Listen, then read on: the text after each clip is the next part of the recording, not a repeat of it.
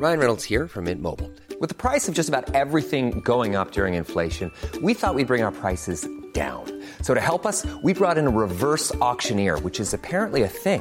Mint Mobile unlimited premium wireless. Ready to get 30, 30, bit to get 30, bit to get 20, 20, 20, bit to get 20, 20, bit to get 15, 15, 15, 15 just 15 bucks a month. So, Give it a try at mintmobile.com slash switch.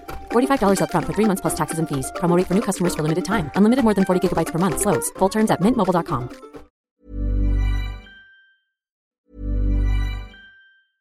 Hey, I'm Ryan Reynolds. At Mint Mobile, we like to do the opposite of what Big Wireless does. They charge you a lot, we charge you a little. So naturally, when they announced they'd be raising their prices due to inflation, we decided to deflate our prices due to not hating you. That's right. We're cutting the price of Mint Unlimited from $30 a month to just $15 a month. Give it a try at mintmobile.com slash switch. $45 upfront for three months plus taxes and fees. Promo for new customers for limited time. Unlimited more than 40 gigabytes per month. Slows. Full terms at mintmobile.com. Millions of people have lost weight with personalized plans from Noom, like Evan, who can't stand salads and still lost 50 pounds. Salads, generally, for most people, are the easy button, right? For me, that wasn't an option. I never really was a salad guy. That's just not who I am. But Noom worked for me. Get your personalized plan today at Noom.com.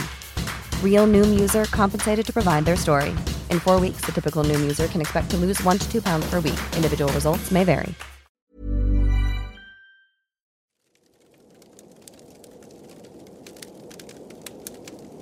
Buenas noches comunidad. Por cuestiones personales, prefiero mantener tanto mi nombre como el lugar donde ocurrió esto en anonimato. Cuando era pequeño pasaba los fines de semana en una casa de campo con mi familia y abuelos. Solía practicar fútbol y andar en bicicleta por la tarde. Todos los días, más o menos a eso de las 6 de la tarde, manejaba hasta el centro del pueblo y volvía a casa. Uno de esos días tuve que ir a comprar pan siendo ya de noche, porque lo necesitábamos sí o sí para la cena. Mi hora de viajar en bicicleta ya había pasado, y a decir verdad, nunca había andado a esas horas. Eran exactamente las nueve de la noche. De cualquier forma, si había algo que me daba un poco de tranquilidad, era que tenía instalada en la parte trasera de la bicicleta una luz roja que titilaba en caso de que me cruzara con un auto o una persona más que nada para que me pudieran ver y así evitar un accidente. Además, conocí el camino perfectamente. Debía ir recto más de 10 cuadras y luego girar a la derecha. En general era un viaje agradable y ligero, pero todo cambió cuando tuve que girar. En el momento que lo hice, no pude evitar tener la desagradable sensación de ser observado. Traté de creer que era alguien observando quién pasaba por la calle a esas horas. Algún curioso dentro de su casa tal vez, y de alguna manera eso me dio un poco de tranquilidad. Pero esta desapareció al cabo de un par de minutos, cuando la sensación volvió y esta vez más pesada. Fue tanto mi miedo que apagué la luz de la bicicleta y apresuré la marcha en un intento por no ser visto. Iba por el borde derecho de la angosta calle de tierra cuando sentí que la rueda delantera se había pinchado o bajado el aire. Aún así no quise detenerme. Ya faltaba poco para llegar a la tienda donde contaré lo que me pasó a los dueños del lugar. Y pensaba que estaba por salir de tal aterradora situación cuando escuché un grito espantoso en mi nuca. El miedo me impidió voltear por más curiosidad que sintiera. Estaba en este punto desesperado porque la llanta terminó de perder todo el aire. Aquello me desestabilizó. Antes de caerme salté de la bicicleta y dejándola a un lado me eché a correr de vuelta a mi casa. Cerré los ojos rogando no caer, pero pronto el cansancio llegó, bajando la intensidad de mi carrera. Me senté sobre la acera para retomar el aliento y luego, un poco calmado, Pensé que todo pudo haber sido obra de mi mente y el miedo que imponía aquella calle oscura y vacía. Reí y seguí el paso, volviendo entre trotando y caminando en busca de mi bicicleta.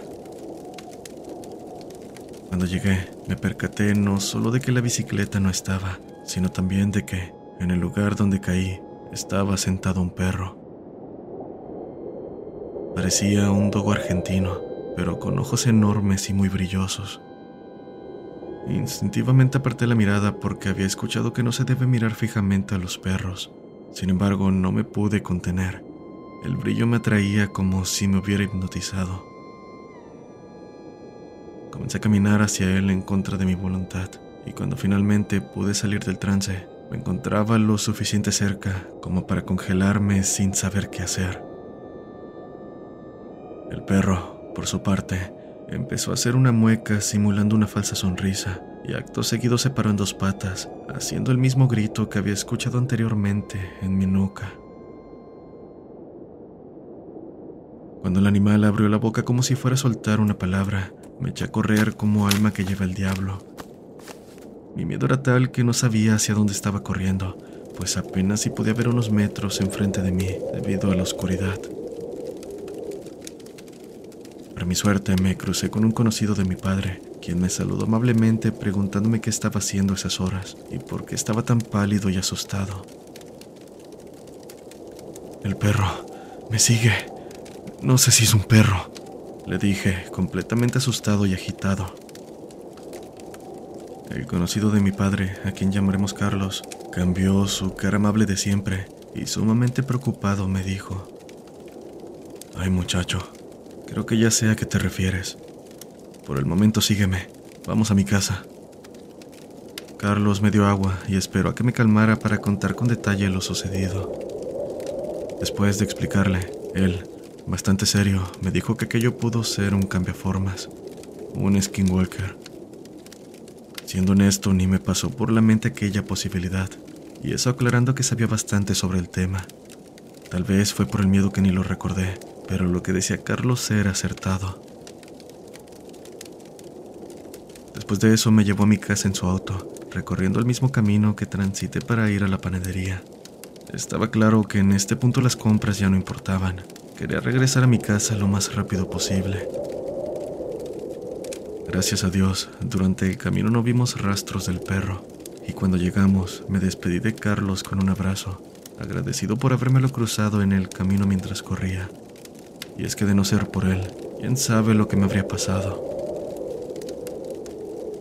Más tarde le conté la historia a mis padres, pero no me creyeron del todo, pues creían que algunas partes debieron haber sido parte de mi imaginación. Hasta la fecha no he vuelto a presenciar algo parecido. Además, trato de andar en bicicleta por la mañana o a mediodía, pero jamás de noche. Gracias por escuchar mi relato.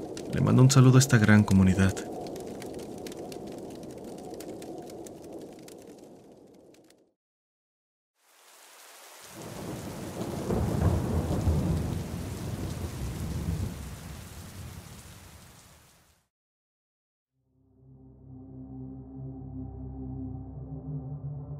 Hola gente, me llamo José Alberto, soy del Estado de México.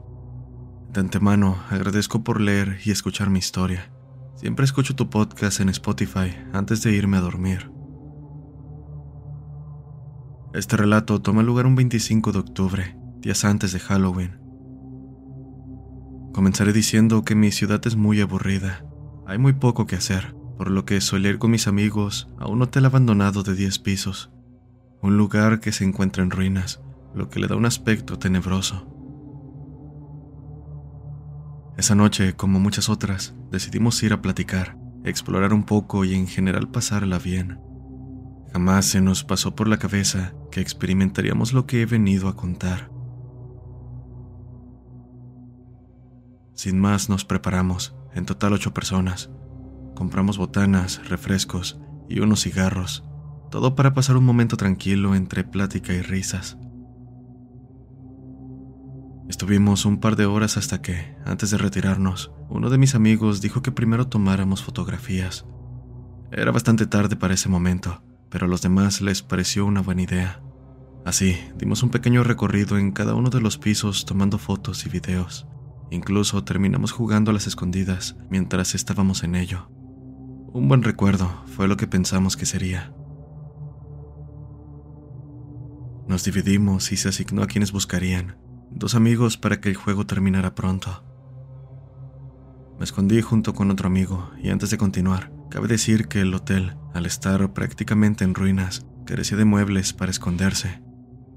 Es el típico sitio vandalizado, con ventanas rotas, salvo algunas con pedazos de cristal aún en su sitio. Y bien, pasaron como 15 minutos y no veíamos a los dos que buscaban, solo pasos aproximándose y un tenue llanto. Eso nos pareció muy extraño, pero honestamente pensé que era uno de mis amigos haciéndonos una broma para salir asustados y revelar nuestro escondite. Esto a pesar de que habíamos acordado que el juego sería en silencio. Espera, no hay que salir, le dije a mi amigo. Al tomar mi teléfono para revisar la hora, me percaté de que tenía un mensaje de uno de mis amigos diciendo, no sé si son ideas mías o el miedo, pero siento que no estamos solos. ¿Escuchas eso?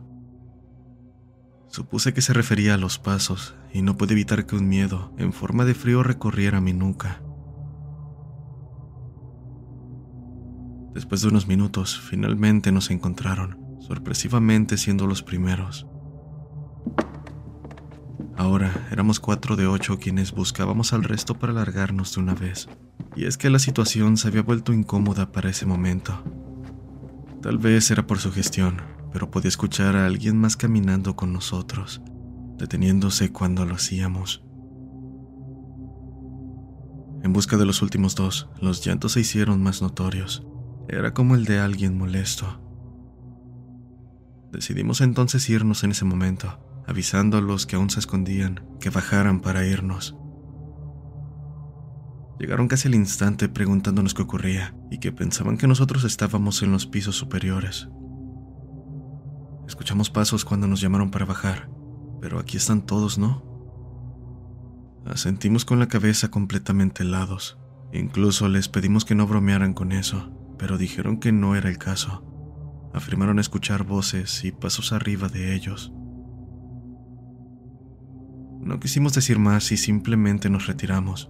En casa pedimos las fotos para revisarlas, encontrando una silueta inusual que por supuesto no pertenecía a ni uno del grupo. Aparecía siempre detrás de nosotros, en los reflejos de los espejos, mas la cámara no tenía la suficiente calidad para apreciar entre tanta oscuridad. Regresamos al día siguiente para comprobar si nuestras sospechas eran correctas. Inspeccionamos todo el edificio sin encontrar nada interesante, hasta que llegamos al piso de arriba. Era una habitación con las ventanas tapadas para impedir el paso de luz. Esta era iluminada con velas, y no sé si fue por la misma oscuridad, pero juraría que vimos siluetas de personas alrededor de las velas, donde la luz apenas alcanzaba a iluminar.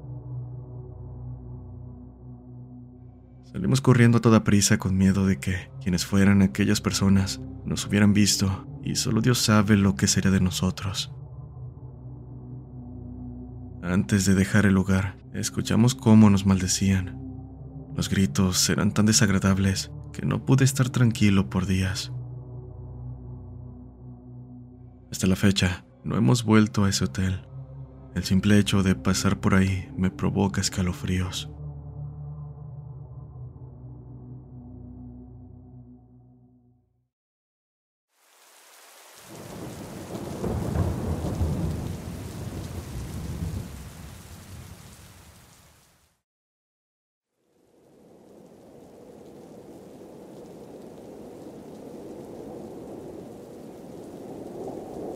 Alias El Hinojo, a un lugar en la Rumorosa.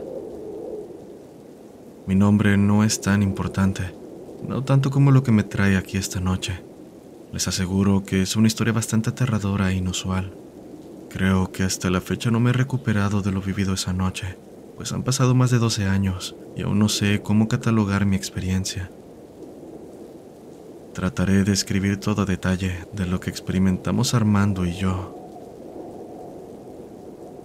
Dando un poco de contexto sobre nosotros, mi amigo y yo tenemos la misma edad. Ambos, en aquel entonces en nuestros 28 años, queríamos comernos el mundo. En ese momento teníamos la condición para escalar y subir montañas de todo lugar. Nuestra sed de aventura era tal que nos llevó desde el Parque Yosemite hasta Machu Picchu en menos de dos meses. Todo por el simple hecho de experimentar la adrenalina que solo esos lugares nos pueden dar. Nuestro trabajo consistía en revender camionetas usadas en un lote de ventas en Tijuana que mi padre me había heredado en vida. Nuestro negocio daba para eso y más, lo que nos llevó a querer divertirnos hasta que cada uno consiguiera esposa y por fin sentáramos cabeza. Los lugares para escalar y hacer senderismo sin duda eran nuestros favoritos. Es algo con lo que quienes aman este tipo de actividades estarán de acuerdo. Así que preparamos nuestro equipo días antes y lo cargamos todo en una de las camionetas 4x4 que usaba para ese tipo de viajes. Pensábamos durar algunos dos días en busca de un oasis escondido en la montaña de la Rumorosa, y cabe aclarar que no es el que todos conocen. Se trata de uno más escondido cuyo acceso es un verdadero reto. El día transcurrió según lo planeado, y ya estando de camino nos dimos cuenta de que sería un buen lugar para primero hacer senderismo y después subir las rocosas montañas. Llegamos tarde al oasis por lo que no teníamos de otra más que acampar debajo de unas palmas cerca de ahí. Momentos después, con nuestra cena lista, nos dispusimos a observar las estrellas que ya se empezaban a notar. Recuerdo comentar que no hace calor esos días, por lo que sería buena idea madrugar para comenzar temprano nuestro próximo día. La nieve escalar una montaña cercana al oasis. Platicábamos también sobre ir al potrero en Hidalgo, Nuevo León. Por supuesto, hacer lo que más nos gusta. Le di un largo trago a mi café y le dije a Hinojo que tenía ganas de sentar cabeza y finalmente pedirle matrimonio a mi novia Giovanna. Él se rió tanto que casi se cae jalándome de la camisa tratando de sostenerse. Sin duda era una buena noche nos carcajeábamos y la pasábamos bien, admirando el hermoso paisaje. En ese instante, un destello, no sé si causado por la luz de la luna, llamó mi atención centrándome en algo metálico en la distancia. Caminé seguido por mi amigo hasta donde había visto el destello y quedamos perplejos al encontrar el fuselaje de un avión. El accidente parecía reciente, además de que la aeronave estaba casi entera e intacta. Completamente en estado de shock, di la vuelta con lámpara en mano en busca de algo más, divisando unas letras impresas en el fuselaje. No era inglés ni español, y hasta tiempo después me di cuenta de que era ruso, mostrando el modelo del avión gris metálico. La curiosidad nos llevó al interior, notando que estaba caliente un contraste de temperatura claro con el exterior que me llevó a no querer tocar nada. Adentro se percibió un olor a quemado que me llevó a querer salir inmediatamente. Me puse a pensar que, si hubiese ocurrido un accidente de tal magnitud, nos habríamos dado cuenta, pero en ningún momento hubo estruendo ni humo. Cuando me di la vuelta para salir, vi a Armando con sus ojos abiertos de par en par y la mandíbula caída, balbuceando palabras que no lograba entender. Le pregunté qué le ocurría llevando la luz de la linterna a su rostro. Armando levantó su barbilla diciéndome que volteara hacia donde él lo hacía. Cerca del avión había dos hombres en traje militar mirándonos, y detrás de ellos dos mujeres, pero a estas parecían faltarle partes de sus cuerpos, y aún así caminaban de la manera más normal. Caí en cuenta de que ni uno de ellos se veía vivo, a la par de un temor invadiéndome. ¿Es que acaso eran almas en pena y ellos no eran conscientes de que ya no pertenecían a este mundo? Aquello cruzó mi mente, pero me sobresalté al escuchar a uno de ellos darle órdenes a los demás, quienes lo siguieron caminando afuera del fuselaje. Ahí caí en cuenta de que, si eran fantasmas lo que estábamos viendo, eran lo más parecidos a personas, pues fuera del aspecto traslúcido con el que se les describe, ellos parecían tan reales como tú y como yo. No necesitábamos apuntar nuestras linternas a ellos, porque aún en la oscuridad podíamos distinguirlos perfectamente. Un olor a carne junto a cables quemados nos llevó a taparnos la nariz sin despegar la mirada de aquellos seres. No nos dimos cuenta del tiempo que estuvimos viéndolos caminar e incluso agacharse para esconderse de algo. Nuestras miradas los siguieron hasta que se perdieron entre los pocos arbustos que había en el área. Minutos después de aquello, A paso torpe llegamos a nuestro campamento. Quise razonar en mi mente que habíamos visto, intentando darle explicación a lo que carecía de sentido y lógica. Noté que mis manos temblaban. El miedo de haber presenciado algo así era una sensación que difícilmente iba a olvidar. Lo sabía. Jamás en mi vida había tenido que enfrentarme a ninguna manifestación paranormal. Después de eso volvimos al lugar donde estaba el fuselaje, para encontrarnos con que solo era lo que quedaba de un avión. No conservaba la forma intacta de la noche anterior, y por más que buscábamos, no encontramos vestigios de que alguien hubiese pisado ese lugar en bastante tiempo. Aquello me dejó muchas dudas, sobre todo qué hacía ese avión ahí, si no se supone que deba haber uno en nuestro país. No cabe duda de que el mundo en que vivimos nos hace cuestionarnos si lo que vemos es en verdad la realidad. No sabemos qué habita, ni hemos descubierto los secretos que pueden aguardar donde el hombre no ha explorado. Busqué en aquel entonces alguna noticia relacionada a un accidente, pero no pude encontrar nada en internet. Cabe decir que visitamos el lugar en varias ocasiones después del suceso y jamás volvimos a dar con el fuselaje fantasma. Aún me pregunto si esas almas siguen buscando a dónde ir.